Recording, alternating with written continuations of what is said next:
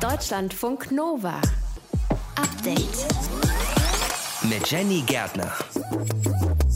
Die Zahl der mit dem Coronavirus infizierten Patientinnen auf den Intensivstationen ist auf mehr als 1500 gestiegen. Das heißt, wenn wir uns den Vortag angucken, dann ist die Zahl um 49 Menschen gestiegen.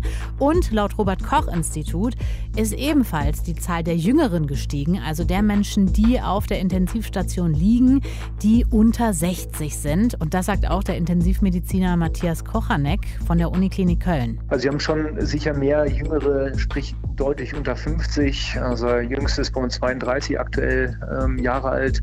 Wir hatten jetzt auch einige, die waren so 26 Jahre alt, haben auch schon bei uns gehabt. Der 7-Tage-Inzidenzwert, der galt bisher ja immer als Frühwarnsystem. In NRW guckt man heute aber auch unter anderem sich die Auslastung der Intensivbetten an. Was das genau für die Kliniken bedeutet, das erfahrt ihr gleich im Update-Podcast. Und 850 Millionen Euro wurden zugesagt bei der Geberkonferenz in Genf. Wir reden darüber, wie man den Menschen in Afghanistan vor Ort helfen kann. Und das machen wir mit dem Leiter des Caritas-Büros in Kabul, Stefan Recker. Wir wollen natürlich, dass unsere Kolleginnen weiterarbeiten können. Nicht nur die im medizinischen Bereich und im Unterrichtsbereich, sondern auch Buchhalterinnen, Monitoring-Spezialistinnen und so weiter und so fort. Und das ist ein ganz großes Problem. Er erzählt uns heute im Update-Podcast auch, welche Bedingungen erfüllt sein müssen, damit er wieder nach Afghanistan kann. Das will er nämlich unbedingt und dort seine Arbeit wieder aufnehmen. Und wir spielen in dieser Woche ein lustiges Spiel. PolitikerInnen sagen uns, was ihnen wichtig ist. Und wir müssen raten, welche Partei steckt eigentlich dahinter. Warum? Naja, damit man nicht so voreingenommen ist, wenn man vielleicht einen Parteinamen hört. Was zählt, sind die Inhalte. Sowieso eigentlich immer, aber in dieser Woche eben ganz besonders. Ihr könnt also gleich mitraten heute am Montag, den 13. September. Auf geht's. Deutschlandfunk Nova. Es reicht ja schon aus, wenn man den Parteinamen hört und zack sind wir voller Vorurteile. Dann wissen wir ja schon, was kommt quasi. Aber das wollen wir ändern und starten deshalb in dieser Woche die Reihe Deutschlandfunk Nova. In welcher Partei bist du? Ich spreche in dieser Woche mit BundestagskandidatInnen und ich weiß nicht, wer in der Leitung ist und ich weiß vor allen Dingen nicht, in welcher Partei ist diese Person und am Ende darf ich fragen, in welcher Partei bist du? Heute starten wir einfach mal und deswegen sage ich einfach mal Hallo. Moin. Moin, okay, das verrät schon mal, es geht in den Norden. Ansonsten kennen wir uns nicht. Ich weiß nicht, wer du bist. Ich weiß nicht, ob wir uns duzen oder siezen. Ich weiß auch nicht. Wir können uns duzen. Super, dann machen wir das schon mal klar. Ich weiß auch nicht, für welche Partei du kandidierst, aber die Redaktion, die hat mir ein paar Fragen vorbereitet. Und ich würde sagen, wir starten einfach mal. Du ergänzt Schieß folgende Sätze. Genau. Auf geht's. Dein Name ist. Wiebke Winter. Du bist eine coole Streberin, weil. Ich in der Schule immer alle Leute habe abschreiben lassen, aber ich sonst schon ziemlich nerdig war. Das Schönste an Bremen ist.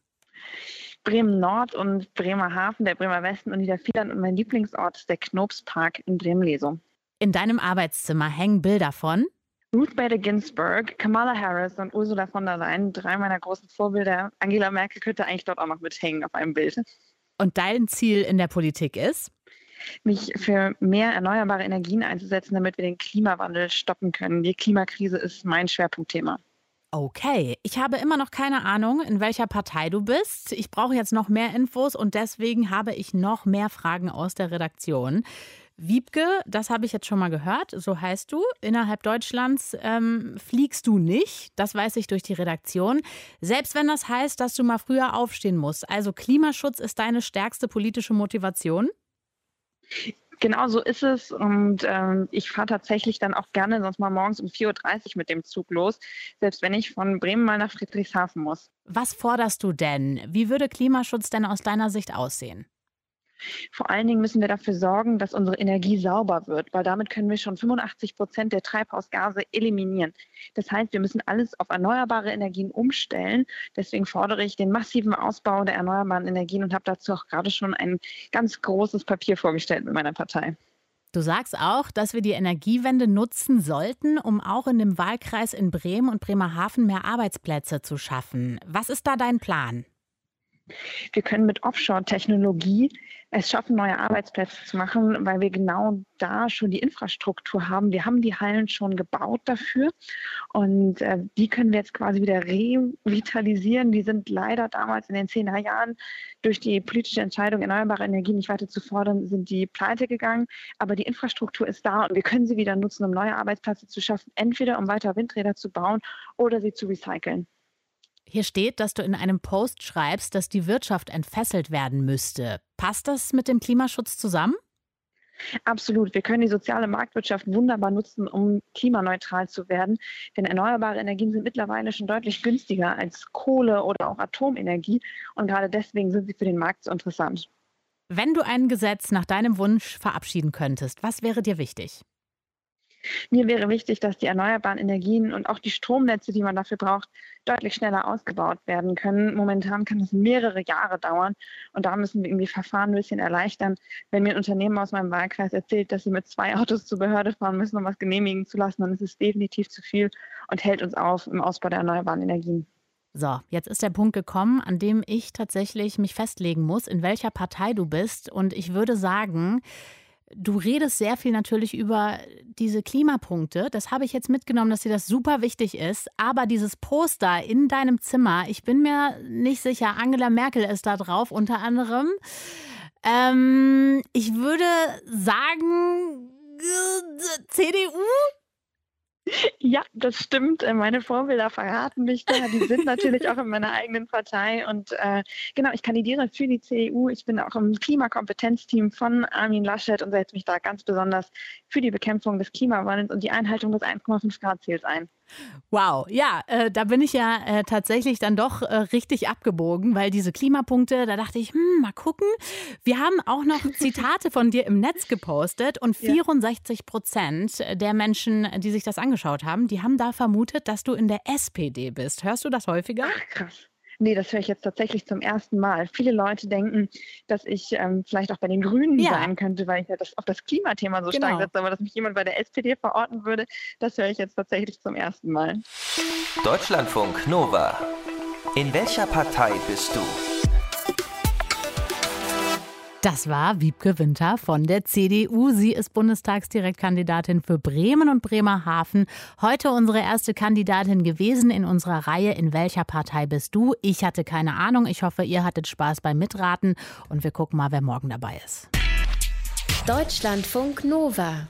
Update. Die Impfbereitschaft in Deutschland, die nimmt ab. Auf der anderen Seite steigen aber die Infektionszahlen seit Wochen immer weiter an und damit auch die Zahl der Menschen, die wegen einer Covid-19-Erkrankung auf einer Intensivstation im Krankenhaus behandelt werden müssen. Und das sind in erster Linie eben nicht mehr ältere Menschen über 60 in erster Linie, sondern es sind auch Menschen, die zum Teil deutlich jünger sind. Das Robert Koch Institut hatte am Wochenende gemeldet, dass mehr 18- bis 59-Jährige betroffen seien als Menschen über 60 Jahre. Über genau diese Situation auf der Intensivstation habe ich vor der Sendung gesprochen mit, Matthias Kochanek. Ähm, er ist Leiter der internistischen Intensivmedizin der Uniklinik Köln und ich wollte von ihm wissen, laut RKI ist die Zahl der jüngeren Menschen gestiegen auf den Intensivstationen. Wie hoch ist der Anteil bei Ihnen? Also Sie haben schon sicher mehr Jüngere, sprich deutlich unter 50. Also jüngstes bei uns 32 aktuell Jahre alt. Wir hatten jetzt auch einige, die waren so 26 Jahre alt, hatten wir auch schon bei uns gehabt. Also der Altersdurchschnitt ist sicher deutlich jünger. Was man nicht, sag ich mal, vergessen darf, äh, das RKI hat natürlich deutlich größere Zahlen im Vergleich. Und da sind natürlich so Ausreißer, wie wir bei uns auch manchmal haben. Das reicht ja aus, wenn in dieser Statistik sozusagen einer ist, der über 80 ist, zieht er natürlich das Durchschnittsalter auch gleich wieder hoch. Ne? Mhm. Wie viele von denen sind denn eigentlich geimpft? Und wir müssen grob sagen, dass 70 Prozent von denen null, also keine Impfung haben, weder erste noch zweite Impfung. Es gibt ungefähr ja, 20 Prozent haben eine erste Impfung. Das ist, äh, sage ich mal, schon erschreckend. Und wir haben eigentlich nur wenige Patienten da, die tatsächlich eine Doppelimpfung hatten oder mit Johnson Johnson Einfachimpfung, also wo nur eine Impfung notwendig ist, die dann trotzdem hospitalisiert und auch auf die Intensivstation gekommen sind. Der Sieben-Tage-Inzidenzwert, der galt ja bisher mhm. als Art Frühwarnsystem für den Verlauf der Pandemie. Jetzt spielt er nicht mehr die wichtigste Rolle. In NRW gelten seit heute zum Beispiel neue Leitindikatoren zur Bewertung mhm. des Infektionsgeschehens, unter anderem die Auslastung der Intensivbetten. Ist das für Sie die richtige Entscheidung? Nein, ehrlich gesagt äh, bin ich ein bisschen enttäuscht davon. Ich fand die Inzidenzen und auch die Neuinfektionszahlen für mich äh, sehr hilfreich, weil ich in etwa damit ausrechnen konnte, wie hoch meine Belastung oder Belegung in 10 bis 14 Tage sein wird. Das schafft für mich zumindest einen gewissen Puffer. Ich kann mich darauf einstellen und kann natürlich auch vom Personal über äh, geplante sonstige Sachen mich in etwa darauf einstellen, was mich erwartet in 10 bis 14 Tagen. Das ist zwar jetzt auch noch möglich, gar keine Frage. Wir haben ja nach wie vor die Neuinfektionszahlen. Allerdings die Tatsache, dass man sozusagen erst, wenn es bei uns eng wird, einschreitet, bedeutet, dass das, was wir dann im Endeffekt spüren von diesen Maßnahmen, wahrscheinlich dann erst zwei, drei, vier Wochen später bei uns zu tragen kommt, positiv. Und deswegen bin ich da ein bisschen unglücklich mit dieser, äh, sag ich mal, politischen Entscheidung. Ja, SPD-Gesundheitsexperte Karl Lauterbach, der hat am Donnerstag Folgendes gefordert. Das heißt, in den Städten, im Ruhrgebiet oder auch in Leverkusen und so, da müssen wir davon ausgehen, bei den Ungeimpften ist die Inzidenz irgendwo 500 oder 600. Daher wäre ich auch dafür, dass man die gesondert ausweist. Dann kapiert man tatsächlich, nicht, also wie groß das Risiko für die Ungeimpften ist. Ist das eine hm. sinnvolle Idee aus Ihrer Sicht? Im Grunde genommen ja. Ich bin nur sehr am Zweifeln, ob es praktisch umsetzbar ist. Im Anbetracht der, sage ich mal, doch äh, sehr insuffizienten Möglichkeiten der elektronischen Datenverarbeitung und des Datenschutzes und so weiter, kann ich es mir nur schwer vorstellen, dass sie hier belastbare Zahlen kriegen, ehrlich gesagt. Also ich bin mir nicht sicher, ob jeder, der jetzt einen positiven Test hat, sagt, ob er geimpft ist oder nicht geimpft worden ist. Und dass man da sozusagen belastbare Zahlen kann, bin ich ein bisschen am Zweifel. Im Grunde genommen ist die Idee gut und sehr schön, wenn wir das zur Verfügung hätten, weil natürlich da auch ganz andere Zahlen ablesbar sind und vor allem auch die Bedeutung für die Gesamtbevölkerung mhm. und vor allem auch für Maßnahmen, die wir vielleicht durchführen müssen, um den Infektionsschutz wieder härter anziehen zu müssen. Allerdings, ob wir das wirklich realistisch umsetzen können, habe ich meinen Zweifel dran. Was erwarten Sie denn für den Herbst, wenn die Entwicklung so weitergeht wie in den letzten Wochen? Ich erwarte, dass wir grundsätzlich wahrscheinlich nicht nur im Herbst, sondern wahrscheinlich über, ich vermute mal ein, anderthalb, vielleicht auch zwei Jahre doch permanente Belegung von Covid-positiven Patienten auf der Intensivstation haben mit einem in einem kleinen Bereich und dass wir natürlich zu, ja, sag ich mal, zu äh, jahreszeitig abgehängt wie jetzt Herbst, Winter dann doch wieder einen Anstieg davon haben. Ich glaube, dass das ist, nee, glauben wahrscheinlich nicht, aber ich hoffe nicht, dass das eintritt, was ich so ein bisschen, wo ich am meisten Angst und Sorge vor habe, dass wir ein, sag ich mal, Konglomerat von sage ich mal, nicht ausreichender Herdenimmunität haben, plus äh, nicht, ja, wahrscheinlich auch viele Querdenker möglicherweise ja drin sind, die, wo vielleicht ein Biotop entstehen könnte für die Entwicklung neuer Viren, wo vielleicht möglicherweise die Impfung, die wir zurzeit zur Verfügung haben, nicht mehr wirksam ist. Und äh, das ist meine größte Sorge, dass wir sozusagen dann eine Variante bekommen, also eine Variante of Concern, die dann nicht mehr ausreichend ist. Und das ist meine größte Sorge weil wir werden, glaube ich, mit den Maßnahmen, wenn wir die weiter zurücknehmen, sicher nicht auf eine Erfolgsspur kommen und das halte ich für sehr kritisch. Das sagt Matthias Kochanek, Leiter der internistischen Intensivmedizin der Uniklinik Köln. Wir haben darüber gesprochen, wie die Situation bei ihm aktuell auf der Intensivstation aussieht. Deutschlandfunk Nova Update. Im Lockdown, da ging das mit dem Straßenverkehr. Aber ansonsten ist es in vielen Metropolen weltweit eine Katastrophe. Staus, stockender Verkehr ohne Ende. Wer zum Beispiel schon mal in Los Angeles unterwegs war mit der Karre oder in Moskau gefahren ist oder in Mumbai, dann wisst ihr, da steht man mehr, als dass man fährt. Wie kriegen wir also in Zukunft den Stadtverkehr gerade in solchen großen Metropolen in den Griff? Caro Bredendieck aus dem Update-Team hat sich mit diesem Thema näher beschäftigt, denn es gab jetzt einen großen internationalen Wettbewerb, ne? Mhm, und zwar veranstaltet von Tesla-Chef Elon Musk. Der hatte nämlich eine konkrete Idee für die Zukunft. Er schlägt vor, Verkehr und Transport in Zukunft mehr unterirdisch zu machen.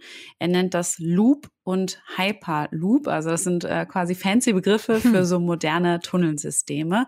Im Loop könnten dann unterirdisch Autos mit ähm, recht hoher Geschwindigkeit unterwegs sein. Äh, Elon Musk will natürlich autonome Autos, ist ja klar. Ähm, und der Hyperloop, der würde dann noch einen Schritt weiter gehen. Auch das wäre eine Art Tunnel, aber fast luftleer. Und dadurch könnte man, so die Idee, dann Transportkapseln schießen mit 1200 Kilometern die Stunde. Aber um diese Ideen umzusetzen, da braucht man ja ganz grundlegend erstmal ein Gerät, und zwar einen leistungsfähigen Bohrer, der dann diese ganzen Tunnel gräbt und dafür auch bitteschön keine tausend Jahre braucht. Und deshalb hat Elon Musk noch ein Unternehmen gegründet, die Boring Company. Ist ein Wortspiel, ne? heißt einerseits langweilig, aber eben auch bohren. Okay, wunderschön. Und der Wettbewerb, der hieß ja Not a Boring Competition. äh, gestern ging es also wortspielmäßig weiter. In der Wüste in Las Vegas ganz konkret. Was ist da abgelaufen? Fast 400 Uniteams aus aller Welt hatten sich da beworben. Angetreten sind dann gestern acht, darunter auch zwei aus Deutschland, und zwar von der Dualen Hochschule Baden-Württemberg und von der TU München. Die mussten sich dann mit ihren selbst entwickelten Bohrern durch den Wüstensand von Las Vegas wühlen.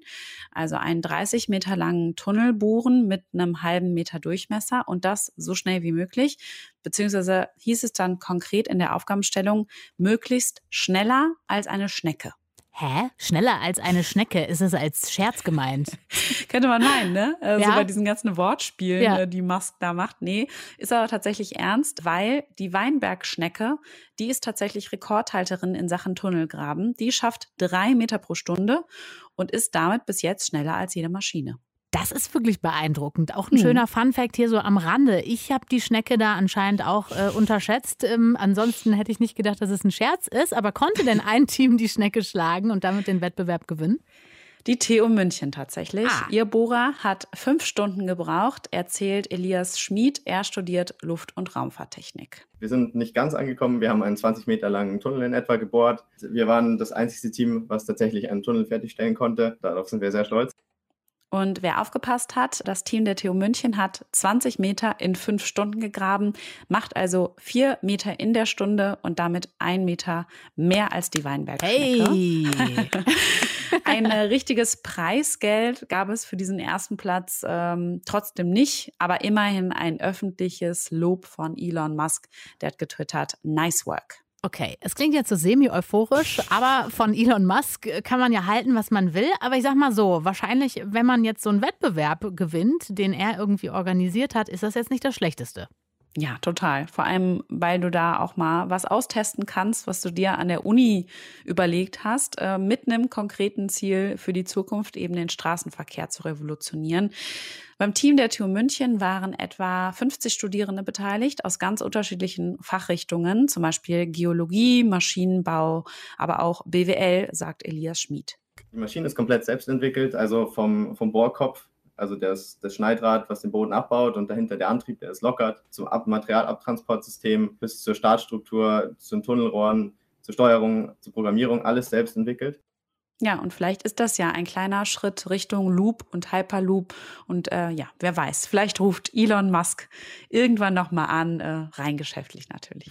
Der Unternehmer Elon Musk, der will den Verkehr revolutionieren und er sagt, wir verlegen das Ganze am besten unter die Erde. Infos zum Projekt und zu diesem Bohrwettbewerb gestern hatte Caro Bredendieck aus dem Update-Team. Deutschlandfunk Nova. Update. Bei der Geberkonferenz für Afghanistan in Genf sind 850 Millionen Euro zugesagt worden für die Menschen vor Ort. Die brauchen das dringend. Bundesentwicklungsminister Gerd Müller der warnt vor einer drohenden humanitären Katastrophe in Afghanistan. Bundesaußenminister Heiko Maas, der hat ja bereits 500 Millionen Euro zugesagt an Hilfsgeldern, die aus Deutschland kommen sollen. Aber wie kann man den Menschen gerade am allerbesten helfen? Darüber habe ich vor der Sendung gesprochen mit jemandem, der es wissen muss, weil er jahrelang in Afghanistan genau das gemacht hat. Er ist nämlich Leiter des Caritas-Büros in Kabul, Stefan Recker. Und ich habe ihn gefragt, was brauchen die Menschen in Afghanistan gerade am dringendsten? Also am dringendsten ist natürlich Hilfe, also ist Nahrungsmittel, Winterhilfe, der Winter fängt demnächst an, Geld natürlich, die Banken sind im Prinzip handlungsunfähig, dadurch, dass die Zentralbank keine Liquidität ausgibt. Also das sind einfach Riesenprobleme, die die Menschen haben. Viele Binnenvertriebene, 18 Millionen Menschen sind auf Hilfe angewiesen. Also das, sind einfach Riesenprobleme, die die Menschen alleine in Afghanistan nicht bekämpfen können. Also externe Hilfe ist echt notwendig. Aber man kann schon sagen, Geldüberweisungen allein würden jetzt nicht so viel bringen, ne? Nein, natürlich nicht, weil natürlich auch die Wirtschaft zusammengebrochen ist. Wir werden einen Mix von Geldtransfers initiieren, aber auch Nahrungsmittel verteilen, aber auch Decken, Zelte, Hygieneartikel, aber auch natürlich den Bauern helfen, dass sie Winterweizen aussäen können, dass sie ihre Tiere den Winter bringen können. Also die Not ist wirklich vielfältig und wir versuchen unser Möglichstes zu tun. Jetzt ist die Situation vor Ort in Afghanistan recht chaotisch, kann man sagen. Wie können denn die Hilfsgüter zu den Menschen vor Ort kommen? Naja, momentan ist an Hilfsgüter gar nicht zu denken, weil, wie gesagt, also normalerweise würden wir Hilfsgüter vor Ort einkaufen in Afghanistan, um sie dann an die Menschen zu bringen, durch Transporte, durch Verteilungen. Das Problem ist einfach dadurch, dass die Zentralbank keine Liquidität hat, die sie an die privaten Banken weitergeben können, kommen wir auch nicht an Geld dran vor Ort und können auch keine Hilfslieferungen kaufen. Mhm. Dazu kommt noch ein weiteres Problem. Die Dachverbände von den Hilfsorganisationen in Afghanistan befinden sich gerade in Verhandlungen mit den Taliban über bestimmte Standards, die es uns erlauben, weiterzuarbeiten. Eine ganz große Frage ist die Arbeit von Frauen, von weiblichen Mitarbeiterinnen von Hilfsorganisationen. Wir wollen natürlich, dass unsere Kolleginnen weiterarbeiten können. Nicht nur die im medizinischen Bereich und im Unterrichtsbereich, sondern auch Buchhalterinnen, Monitoring-Spezialistinnen und so weiter und so fort. Und das ist ein ganz großes Problem und das muss auch sehr schnell gelöst werden. Wie könnte das gelöst werden? Durch Verhandlungen. Also, dass, dass man sagt, ähm, dass die Taliban hoffentlich darauf eingehen, dass auch die Mitarbeiterinnen von Hilfsorganisationen, die halt nicht im medizinischen Sektor arbeiten, weiterarbeiten können unter bestimmten Maßgaben. Da sind wir natürlich auch bereit zu Kompromissen, dass man zum Beispiel einen Vorhang in einen Raum reintut, wo halt Männer und Frauen arbeiten, der mhm. Frauen und Männer trennt.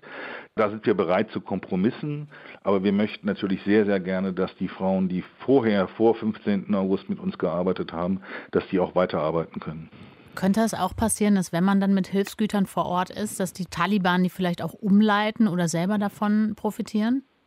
Das sehe ich nicht. Nee, also die Taliban haben ja im Prinzip auch ein Interesse daran, dass Hilfsmaßnahmen durchgeführt werden, auch korrekt durchgeführt werden. Die müssen natürlich auch ein bisschen auf die Bevölkerung horchen, dass es denen halbwegs gut geht. Wenn die Bevölkerung sieht, dass die Taliban da auch nicht liefern oder verhindern, dass die Hilfsorganisationen liefern, dann würde es halt zu so großen Demonstrationen kommen, dass die Taliban auch die nicht bekämpfen können. Mhm. Sie selber sind jetzt gerade in Freiburg, waren aber bis vor kurzem noch in Kabul. Ist das absehbar, dass Sie wieder nach Afghanistan gehen? Sobald es geht, ja. Um da was zu tun? Naja, um halt unser Büro zu leiten, um die Hilfsmaßnahmen zu leiten, um den Taliban auch zu zeigen, dass wir dort weiter tätig sein wollen, möchten und um halt auch der Bevölkerung ein Bild zu geben, dass wir weiterarbeiten möchten. Das große Problem ist die Liquidität der Banken. Das muss gewährleistet sein, ähm, dass wir auch Geld haben, um zu arbeiten. Oder wir müssen uns andere, andere Alternativen suchen, wie wir da Geld, Geld hinkriegen. Es gibt ja immer noch Sanktionen gegen die Taliban. Das heißt, wir können da nicht einfach einen Geldkoffer auflaufen. Ja, das heißt, wenn Bundesaußenminister Heiko Maas sagt, 500 Millionen Euro sichern wir jetzt erstmal zu als Deutschland an Hilfsgeldern, dann weiß man erstmal gar nicht, wie man da rankommen kann vor Ort oder wie? Erstmal nicht, aber ich denke, dass sich das sehr schnell lösen lässt. Also wie gesagt, wir sind da am Arbeiten dran. Aber das, das können wir nicht alleine entscheiden. Auch da ist das Auswärtige Amt involviert, dass die zum Beispiel uns erlauben, andere Geldtransferierungswege zu nutzen als das etablierte Bankensystem. Das sagt Stefan Recker. Er ist Leiter des Caritas-Büros in Kabul, gerade in Freiburg. Aber sobald es geht, wird er wieder nach Afghanistan reisen.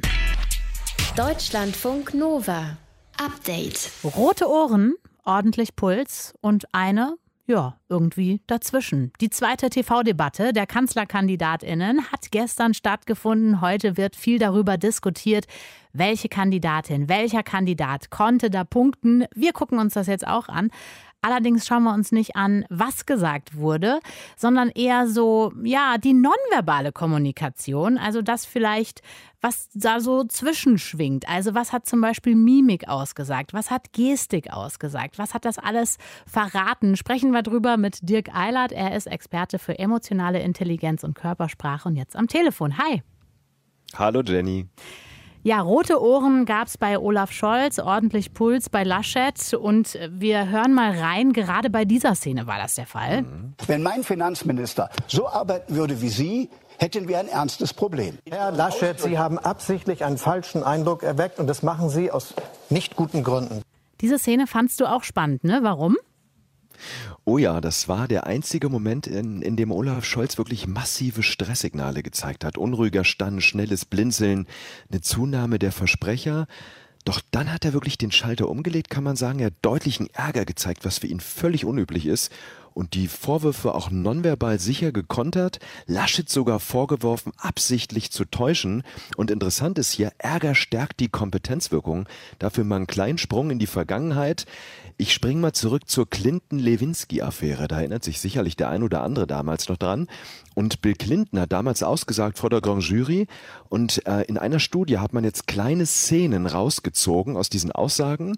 In den einen Sequenzen hat er Ärger gezeigt, in den anderen Trauer, und dann hat man das Probanden vorgespielt und hat die Frage gestellt, unterstützen Sie es, dass Clinton weiter Präsident bleibt? Und das Spannende war, die Gruppe, die ihn ärgerlich gesehen hat, hat gesagt, ja, das unterstütze ich. Mhm. Und die, die ihn traurig gesehen hat, hat gesagt, unterstütze ich nicht, weil Ärger stärkt die Kompetenz und ja, die Durchsetzungskraft eines Menschen. Also von daher war das hier zugunsten von Scholz.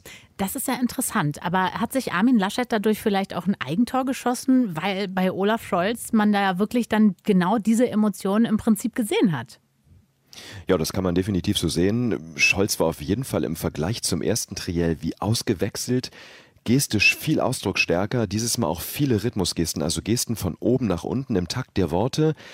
Und auch diese Rhythmusgesten stärken laut Studien die Überzeugungskraft und was diesmal auch wirklich ein Novum war, Schulz hat immer, äh, Scholz, Schulz sage ich schon, Scholz hat immer mal wieder gelächelt, was auch die Sympathie erhöht und diese Kombi aus Ärger, ausdrucksstarker Gestik, Lächeln, die hat ihn aus meiner Sicht nonverbal zum Gewinner dieses zweiten Triels gemacht.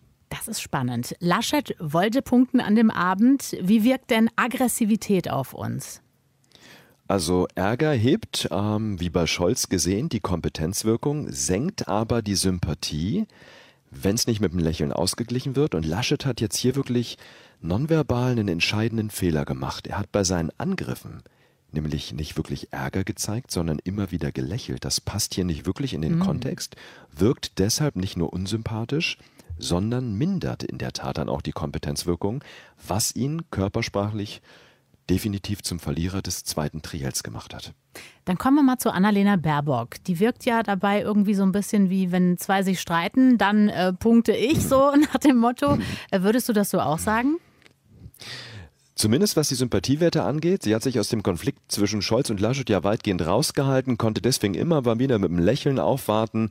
Ein angemessen, angemessenes Lächeln stärkt in der Tat die Sympathiewirkung. Spannend war übrigens, dass sie nonverbal deutlich gezeigt hat, auf wessen Seite sie steht. Ich erinnere mich an eine Szene, da hat man alle drei gleichzeitig gesehen, so im Split. Ähm, und hat Laschet gerade zu einem seiner Angriffe gegen Scholz ausgeholt. Und was man bei Frau Baerbock da gesehen hat, ist, dass sie die Mundwinkel beidseitig eingepresst hat, für einen ganz kurzen Moment dabei die Augenbrauen hochgezogen hat. Das ist eine sogenannte Mikroexpression und hier ein kulturübergreifendes Zeichen für Verachtung. Und direkt danach hat sie sogar noch den Kopf geschüttelt, während Laschet gesprochen hat. Und das sind insgesamt hier mal deutliche Signale der Geringschätzung gegen Laschet. Okay, da sind wir schon mitten bei Körpersprache und da machen wir auch weiter. Ähm, Annalena Baerbock hat nämlich solche Sätze hier gesagt. Sie haben jetzt hier beide in ihrer Vergangenheitsbewältigung der CDU und der SPD deutlich gemacht, warum wir beim Klimaschutz dastehen, wo wir derzeit stehen. Wirkt denn Ihre Körpersprache, wenn sie solche Sätze sagt? Definitiv. Äh, vor allen Dingen jetzt im zweiten Triell viel mehr in ihrer Mitte als im ersten Triell. Im ersten hat sie sehr übersteuert gewirkt. Die Stimme hat sich immer wieder überschlagen. Das war dieses Mal überhaupt nicht mehr der Fall. Sie war dadurch aber auch gestisch nicht mehr so ausdrucksstark wie im ersten Triell. Und mit dieser Körpersprache, die sie gezeigt hat, überzeugt sie jetzt zwar ihre Stammwählerinnen und Wähler, aber nur schwer die Unentschlossenen, muss man sagen. Mhm. Dann kommen wir mal noch zum Fazit. Also, was haben wir denn jetzt bei dieser TV-Debatte über nonverbale Kommunikation gelernt? Also speziell in der jetzt äh, zum einen, wie wandlungsfähig doch Olaf Scholz in seiner Körpersprache sein kann und zum anderen, wie deutlich sich diese Wandlung dann noch in den Zustimmungswerten nach dem Triell gezeigt hat. Das war wirklich spannend. In der Umfrage nach äh, diesem Trielljahr hat er bei der Frage nach dem Gesamtsieger Baerbock und Scholz wirklich deutlich hinter sich gelassen und das war am ersten Triell nicht in dem Maße der Fall.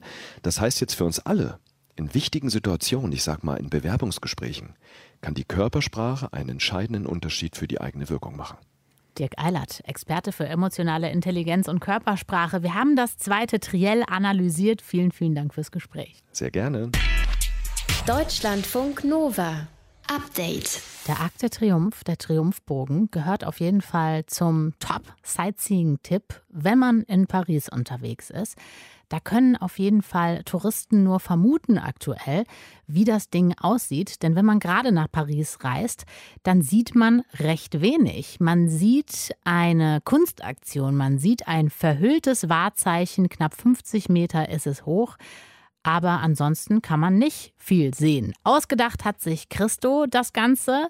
Im vergangenen Jahr ist der Künstler gestorben im Alter von 84 Jahren und zusammen mit seiner Frau Jeanne-Claude hatten die sich wirklich spektakuläre Kunstaktionen überlegt und die auch immer wieder umgesetzt. Darüber habe ich vor der Sendung gesprochen mit Stefan Koldehoff aus der Deutschlandfunk Kulturredaktion und erstmal gesagt, erklär uns mal, warum wird dieser Triumphbogen in Paris gerade in diese Stoffbahnen eingepackt? Das ist ein künstlerisches Konzept, das diese beiden, Christo und seine Frau Jeanne-Claude, inzwischen beide gestorben, über 50 Jahre lang verfolgt haben, weil mhm. die der Meinung waren, wenn man was verhüllt, dann kann man es dadurch besser sehen, beziehungsweise die ganzen kleinen Details, was so ablenkt vom Eigentlichen, das ist dann nicht mehr zu sehen. Du siehst die großen Formen, du siehst, wie schön das eigentlich gebaut ist. Das war beim Reichstag so, das war bei einigen anderen Gebäuden so und jetzt eben beim Triumphbogen. Steckt da denn noch eine tiefere Botschaft dahinter? Also ursprünglich war das mal so. Christo ist 1958 aus Bulgarien, also aus dem Ostblock, wie das damals hieß, geflohen und ist in den kapitalistischen Westen gekommen und war mhm. natürlich durchaus erschlagen von all dem, was es hier an Waren gab. Und vielleicht ein bisschen, um das zu verarbeiten, hat er angefangen, Sachen einzupacken. Das waren Illustrierte, das waren VW-Käfer, das waren Packages, von denen man überhaupt nicht wusste, was drin war. Also das war durchaus ein bisschen kapitalismuskritisch, hat sich dann aber relativ schnell geändert und ist, ehrlich gesagt, wenn du mich offen fragst, auch in den letzten Jahren ein bisschen beliebig geworden. Mhm. Hauptsache großer Event, Hauptsache großes Publikum, viele Leute, die sich angucken können. Ist ja auch nicht verkehrt, muss ja nicht immer elitär sein, aber wie gesagt, auch ein bisschen beliebig dadurch. Ja, ich wollte genau das auch gerade fragen, ob Kunst äh, immer auch eine tiefe Bedeutung haben muss, kann man sicherlich auch kritisch sehen, mhm. oder ob man eben auch einfach sagt, es sieht beeindruckend aus. Das darf man total. Das würde ich sogar fast zu einem der obersten Prinzipien machen. Also bei mir hängen nur Bilder an der Wand zu Hause, die mir auch gefallen. Da ja. muss ich nicht irgendwie dauernd davor stehen und grübeln. Und so sollte man übrigens auch Kunst kaufen oder sich schenken lassen. Nee, das darf es ruhig. Das macht es nicht kleiner. Die Frage ist nur, wenn KünstlerInnen sich wieder und wieder und wieder wiederholen. Also Leute wie Salvador Dali oder Juan Miro oder Marc Chagall, die nun wirklich in den letzten 30 Jahren ihres Lebens immer dasselbe gemacht haben, dann ist das ehrlich gesagt keine große Leistung mehr. Dann ist es irgendwie nur noch Unterhaltung. Hat auch eine Berechtigung, gibt auch neue Generationen, die es noch nicht kennen, aber große Kunstgeschichte ist das nicht mehr. Christo und seine Ehefrau, die waren ja wirklich bekannt für diese riesigen Aktionen. Was haben die sonst noch inszeniert? Das waren ganz unterschiedliche Sachen. Die haben in Kalifornien einen Canyon mit einem Tuch abgehängt, also riesige Stahlseile zwischen zwei Bergen gespannt und dazwischen dann diesen maßgeschneiderten Vorhang gemacht. Die haben in Japan Regenschirme oder Sonnenschirme aufgestellt, gleichzeitig in Japan und in den Vereinigten Staaten, hier gelb, da blau. Also ganz spektakuläre ähm, Projekte in Australien, mal eine Felsenküste komplett verhüllt. Also es sind nicht nur Baudenkmäler gewesen, sondern was ihnen im Grunde genommen so in den Sinn kam. Man hat es bei dir schon so ein bisschen rausgehört, deine Meinung als Kunstkritiker. Trotzdem frage ich dich nochmal, ist das Kunst oder kann das weg? Nee, das ist Kunst und das ist eine tolle Idee gewesen und sie waren die ersten, nur wie gesagt, im Laufe von inzwischen 53 Jahren so ein bisschen abgenudelt. Stefan Koldehoff aus der Deutschlandfunk Kulturredaktion war das über den Triumphbogen, der jetzt gerade verhüllt in Paris dasteht. Also wer gerade dahin reist und sich fragt, hey, was ist das? Das ist Kunst, meine Damen und Herren. Christo hatte sich das Ganze ausgedacht. Zusammen mit seiner Frau Jean-Claude hat er immer wieder solche spektakulären Kunstaktionen umgesetzt. Vergangenes Jahr ist der Künstler gestorben im Alter von 84 Jahren. Und so wurde diese Kunstaktion eben als Hommage an ihn dieses Jahr umgesetzt. Deutschlandfunk Nova. Update. Montag bis Freitag, immer zwischen 18 und 20 Uhr. Mehr auf deutschlandfunknova.de.